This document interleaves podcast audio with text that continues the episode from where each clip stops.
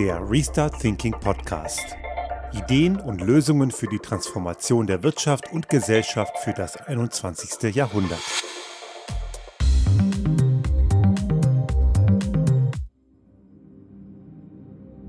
Dieser heutige Sonntag, der wird ziemlich spannend. Zumindest wenn man in Deutschland lebt, aber auch einige Menschen im Ausland gucken da gespannt drauf, auch wenn sie selber keine deutsche Staatsbürger sind, weil natürlich Deutschland als größte europäische Volkswirtschaft und auch weltweit nicht gerade unbedeutend auch Auswirkungen haben wird, auch auf das, was so weltweit passiert. Und wir haben einige sehr, sehr wichtige Themen, die anstehen. Und viele sagen, und ich glaube, das trifft auch zu, dass die anstehende neue Legislaturperiode und die, die dann dort regieren, die wichtigen Weichen stellen müssen. Und die werden es nicht einfach haben, weil einfach sehr, sehr viel in den letzten 16 Jahren liegen geblieben ist, was man hätte anpacken müssen, aber nicht angepackt hat. Das Thema Digitalisierung, Dateninfrastruktur, man baut halt lieber immer noch Autobahnen als Daten Highways und auch die ganze Verkehrsinfrastruktur ist nicht so, wie sie im 21. Jahrhundert sein sollte. Und die Klimakrise ist immer noch ein großes, ungelöstes Problem.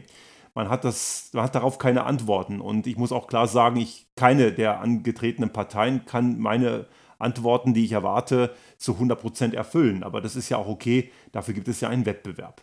Wo ich persönlich stehe, ich glaube, das kann man sich relativ leicht zusammenreimen, aber eben, eben zu 100% kann ich eben jetzt nicht sagen, jo, das ist es, da bin ich jetzt hundertprozentig zufrieden. Und ich bin auch nirgends Mitglied. Also das kann ich auch nochmal an dieser Stelle sagen. Ich werbe jetzt nicht explizit für irgendeine oder andere Richtung. Ich stelle nur jedoch dar, wo ich Defizite mehr oder weniger äh, sehe und da gibt es natürlich schon eine klare Aussage. Das Thema Klimakrise ist eben immanent für alles. Klimakrise ist nicht ein Thema, was man im Bereich von Umweltschutz sehen kann. Dieses Thema ist so groß, dass es wirklich in alle, aber auch wirklich alle Ressorts eingreift. Wie wird die Wirtschaft der Zukunft aussehen? Wie wird die Gesellschaft der Zukunft aussehen? Wie kriegen wir den sozialen Zusammenhalt hin, trotz der Veränderungen, die anstehen? Und dass sie anstehen, das ist offensichtlich. Und wie kriegen wir ein, ein System hin, das auch außenpolitisch in der Balance ist, dass wir damit auch weltweit gute Partnerschaften und Allianzen kriegen, die Klimaschutz wirklich hinbekommen oder genau genommen muss man sagen Menschenschutz weil das Klima ist ja in bester Ordnung, das radiert uns halt nur vom Planeten aus, wenn wir nicht unser Verhalten ändern. Wie kriegen wir das richtig hin? Und das Gemeine an der ganzen Sache ist, wir haben nicht mehr so wahnsinnig viel Zeit. Über 40 Jahre kennt man die Problematik und über 40 Jahre hat man geschlafen. Und wenn jetzt immer wieder behauptet wird, auch gerade von gewissen Menschen in der Politik, man habe so wahnsinnig viel getan, dann ist das eben falsch. Luisa Neubauer, die Repräsentantin von Fridays for Future, in Deutschland hat das ja diese Woche nochmal, ich glaube bei Markus Lanz war es nochmal sehr klar auf den Punkt gebracht. Man hat eben alles vergeigt. Sie hat das äh, abgefuckt, glaube ich, genannt oder so in der Art. Es ist ja egal, wie man das nennt. Tatsache ist, es, man hat es an die Wand gefahren. Und die nächste Bundesregierung, wie auch immer sie aussehen wird, wird eine ganz, ganz, ganz große Aufgabe an der Backe haben. Und dabei wird es nicht ausreichend sein, das Vorhandene, was man kennt, irgendwie weiter zu kultivieren und zu verbessern, man wird in Lösungen suchen müssen, die man heute eben noch nicht kennt. Also man muss einen Lösungsraum aufspannen und sich dort hineinbegeben, der eben bis dato unbekannt ist. Und das ist eine Fähigkeit, muss man leider sagen, die können nur wenige. Das ist unser täglich Brot in unserem Geschäft und äh, auch ich würde über mich sagen, ich kann das nie zu 100 Prozent, niemand kann das zu 100 Prozent. Äh, wir haben es vielleicht ein bisschen öfter geübt als andere, aber wir brauchen dringend Menschen in einer solchen Position in der Regierung, die dann kommt, die genau das kann. Und das ist der Punkt, wo ich klar sagen muss, wo ich einer Union und auch einer FDP sämtliche Kompetenz einfach absprechen muss. Das sind ganz klar Gruppierungen, die ausschließlich im Status quo verbleiben wollen. Da wird immer noch gesagt, dass die Innovation alles lösen könne und dass wir nur auf die richtige Innovation warten. Das haben wir schon oft diskutiert. Das ist einfach geballter Blödsinn. Ich habe diese Woche zum Beispiel äh, eine, ein sehr ja, nerviges Gespräch, muss ich im Nachhinein haben, auf Twitter geführt mit ein paar Autogeilingen, die es nicht verstanden haben, dass es nicht um den Blecheimer geht, den sie so verehren. Einer hat sogar mir äh, gesagt, ich solle aufhören, das Auto zu dehumanisieren. Das fand ich ganz spannend. Denn er sieht was Humanes in so einem Blechkasten. Und ich habe ihm auch gesagt, er müsste mal seine emotionale Haltung zu so einem Gebrauchsgegenstand nochmal hinterfragen. Denn äh, da gab es eben auch Leute, und dieser mit dem Dehumanisieren war nur einer von mehreren, die mir gesagt haben, das äh, geht nur mit Auto. Das ist eben nur die einzige Möglichkeit. und äh, dass es einfach alternativlos sei, wenn man auf dem Land lebt, dass man eben nur so einen Blecheimer braucht. Und das ist eben genau der Fehler. Das ist falsch. Das ist kein Naturgesetz. Das ist menschlich gemacht. Es gibt Alternativen und es gibt Regionen in Europa und auch in der Welt, die machen das schon sehr viel schlauer, als wir es hier kennen. Aber man kennt es halt nicht und wenn man es nicht kennt, dann kommt es eben in den Köpfen vieler nicht vor. Und so einfach ist die ganze Geschichte für manche Leute erledigt. Es geht allerdings, um bei dem Beispiel zu bleiben, eben überhaupt nicht um den Blecheimer, der vier Räder hat. Es geht um den Anspruch der Mobilität, eben auch im nicht urbanen Raum. Und wie man diese Lösung entwickelt, das steht auf einem ganz anderen Blatt. Und Lösungen dafür, die sind vielfältig. Und die muss man in dem Raum suchen, den man eben bisher nicht kennt. Und das können solche Menschen nicht. Die können nur Status quo. Die können nur das, was sie kennen. Und das gilt in vielen Bereichen. Wenn wir die Klimakrise wirklich lösen wollen, dann müssen wir Lösungen außerhalb des Raums kennen, den wir heute, der uns bekannt ist und außerhalb dessen, was Status quo ist. Und das tun eben Konservative und Neoliberale überhaupt gar nicht. Die können nur Status quo und damit sind sie ganz sicher nicht die richtigen, um die Zukunft zu gestalten. Ob die anderen das können, das muss man auch nochmal überprüfen. Da gibt es sicherlich auch noch viel Kontra und viel Pro. Aber ich würde sagen, bei diesen beiden Kandidaten, Union und FDP, sehe ich null Kompetenz diesbezüglich. Und das muss man auch ganz klar unterschreiben. Es ist leider so, sie liefern keine Antworten. Ich habe diverse Antworten auch gefragt. Ich habe die Anhänger dieser und Anhängerinnen, muss man sagen. Ich habe mal auch auf, auf LinkedIn mit einer Weltredakteurin kurz geschrieben. Die konnte mir auch nicht sagen, was die Antworten sind, außer Technologie und Markt. Nur, dass Technologie und Markt das irgendwie hinbekämen, wenn das so wäre, hätte man nicht 40 Jahre geschlafen. Also Technologie alleine schafft es nicht. Klar braucht es auch Innovation und Technologie, aber eine Verhaltensänderung wird man damit nicht ersetzen. Und auch Verzicht, darüber haben wir schon mal gesprochen, dafür haben wir auch schon eine Folge gemacht, wird man auch nicht ersetzen. Aber auch hier, das möchte ich nochmal kurz wiederholen, möchte ich mal ein großes Fragezeichen an die Frage machen, ob Verzicht unbedingt immer schlecht ist. Es gibt durchaus auch guten Verzicht der einem sogar sehr gut tut am Ende und dann ist Verzicht nicht unbedingt negativ. Es ist irgendwie ein bisschen Zufall, dass ich gerade heute dieses Star Trek T-Shirt hier anhabe ähm, mit dem Federation of Planets. Das ist natürlich eine fiktive Geschichte, aber diese fiktive Geschichte von Star Trek enthält auch sehr viel Gesellschaftskritik. Das ist nicht nur was für Trekkies und für Leute aus der Physik, die sich für Raumschiffe, Warp-Antriebe, Transporter und Holodecks ereifern können. Das ist auch eine Geschichte mit ganz viel Sozialkritik, die eine Welt darstellt, wie sie eben heute noch nicht denkbar ist. Nämlich eine Welt, die nicht mehr nach Wachstum und Gewinnstreben giert, sondern nach kontinuierlicher Verbesserung. Ich habe ja in meiner Berufslaufbahn schon früh lernen dürfen, wie man kontinuierliche Verbesserungen in Projekten umsetzt. Ich habe von Leuten, die früher mal bei Toyota waren, lernen dürfen und es war eine sehr spannende Zeit und auch das tue ich ja heute noch in meinem Beruf. Und diese kontinuierliche Verbesserung, die strebt immer nach einem Zustand, den wir heute noch nicht kennen und den erreichen wir nur dadurch, indem wir gewisse neue Dinge ausprobieren.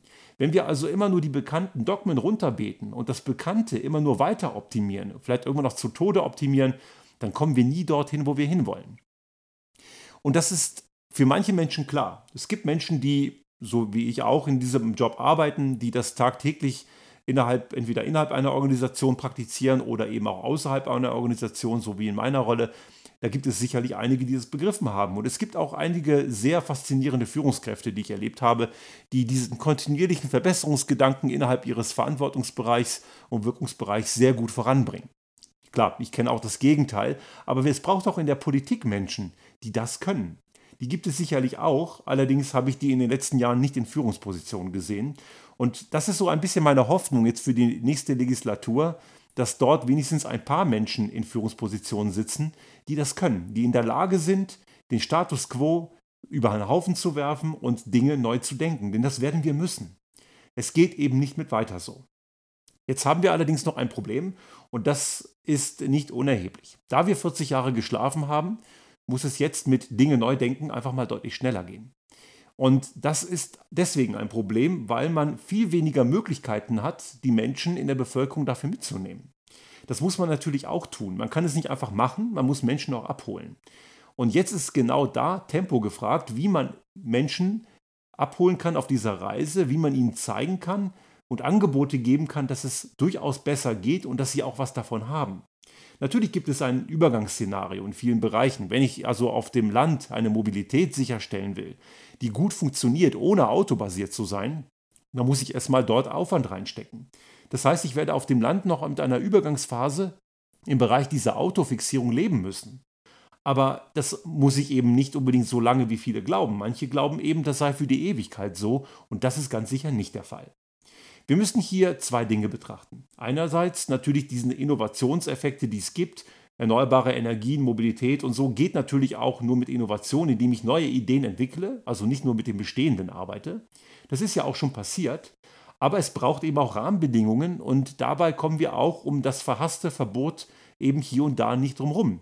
Einer, ich glaube, es war der ähm, Hamburger CDU-Mensch, hat in einer Talkshow im Laufe, was dieser oder letzte Woche, oder ich glaube letzten Sonntag bei Anne Will war es, ein Repräsentant der CDU aus Hamburg, dessen Namen mir jetzt entfallen ist, der hat zum Beispiel gesagt, ein Unternehmen wie Tesla sei nicht im Verbotsumfeld entstanden. Das stimmt eben nicht. Da hat er falsch gelegen.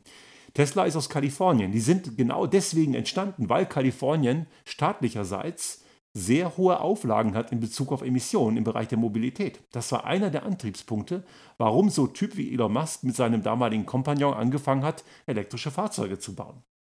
Und ich kann mich noch erinnern, als wir unseren ersten Tesla bestellt haben, da stand auf der Homepage Fully Electric from the ground up. Also komplett elektrisch von der Basis an, von Anfang an elektrisch gedacht. Und der Antrieb war durchaus ein Verbotsumfeld. Ich glaube, wir müssen auch hier sowas zulassen. Klar versuchen auch die Grünen jetzt, indem sie sagen, Ordnungspolitik statt Verbote. Verbote ist so negativ aufgeladen. Und ich habe es auch schon einige Male gesagt, diejenigen, die die Grünen immer als Verbotspartei diffamieren, sind diejenigen, die Verbote eigentlich immer ziemlich geil finden. Wenn es ums Gendern oder um, ums, um, um, um Hanf geht, dann mögen sie Verbote sehr gerne. Aber äh, wenn es dann um Klimaschutz und Umweltschutz geht, dann finden sie Verbote plötzlich gar nicht mehr so dufte. Das ist scheinheilig und das ist auch ziemlich unfair, eine, eine, eine, eine solche Position dazu beziehen. Aber wir müssen uns da ehrlich machen, dieses Rahmenwerk, was unter anderem auch aus Verboten zusätzlich zu Anreizsystemen bestehen muss und auch bestehen wird, wird am Ende nötig sein. Wir kennen auch solche Beispiele, ich habe auch schon ein paar Mal genannt, der geregelte Drei-Wege-Katalysator oder auch die Gurtpflicht ist ja ein Verbot, das gekommen ist eben von staatlicher Seite und das dadurch erst dazu geführt hat, dass gewisse Technologien sich entwickeln konnten und überhaupt etabliert wurden. Wir haben wir also genau dieses Thema, dass wir das zulassen müssen, sonst kriegen wir nicht die Geschwindigkeit ins System. Was muss also rauskommen? Und ich bin sehr gespannt, was wir in ein paar Stunden sehen werden.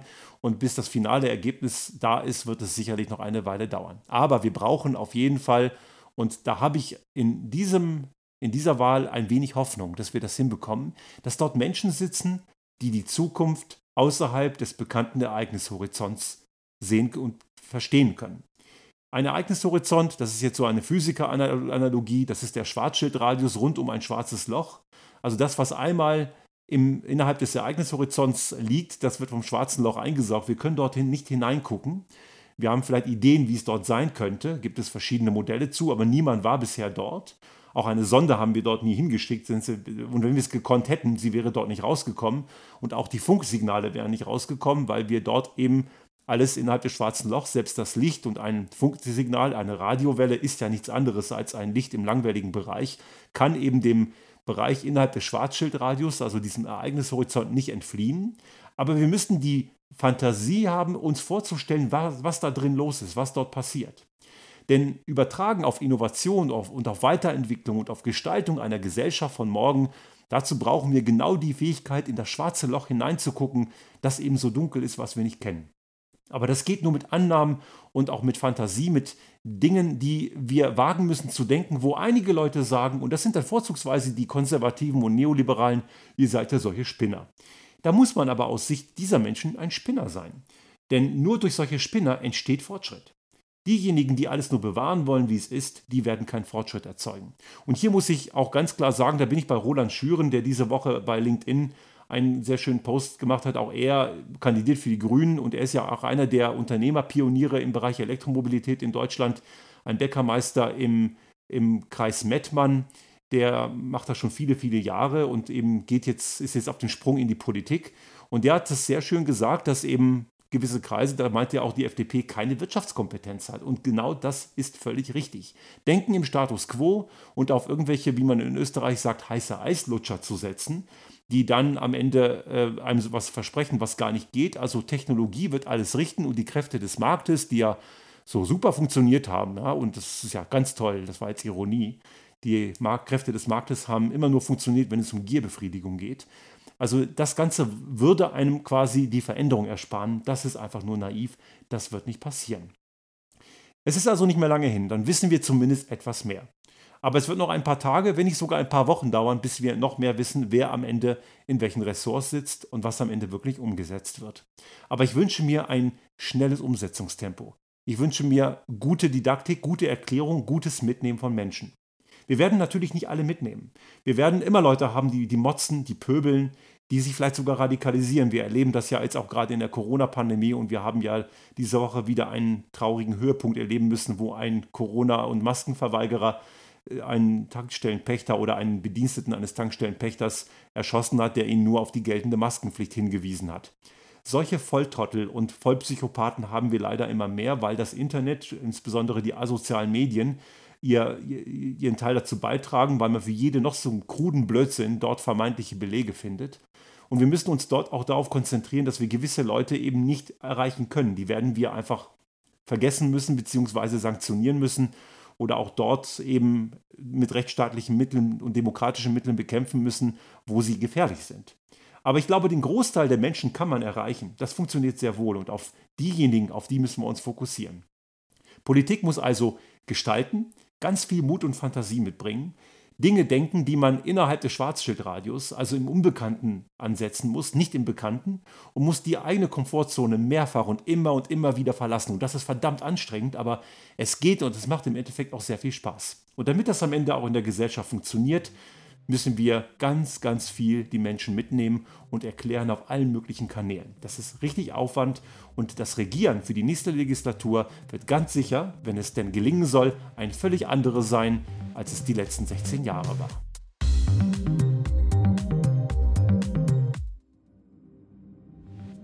Sollte Ihnen unser Podcast gefallen haben und Sie auch künftig keine Folge verpassen wollen, dann abonnieren Sie uns einfach auf den gängigen Kanälen wie zum Beispiel iTunes, Spotify oder anderen Podcast-Hostern oder auch auf unserem YouTube-Kanal finden Sie immer mit dem einen Tag Verzögerung die aktuelle Folge unseres Restart Thinking Podcast und selbstverständlich freuen wir uns in Zeiten der Aufmerksamkeitsökonomie über das eine oder andere Like.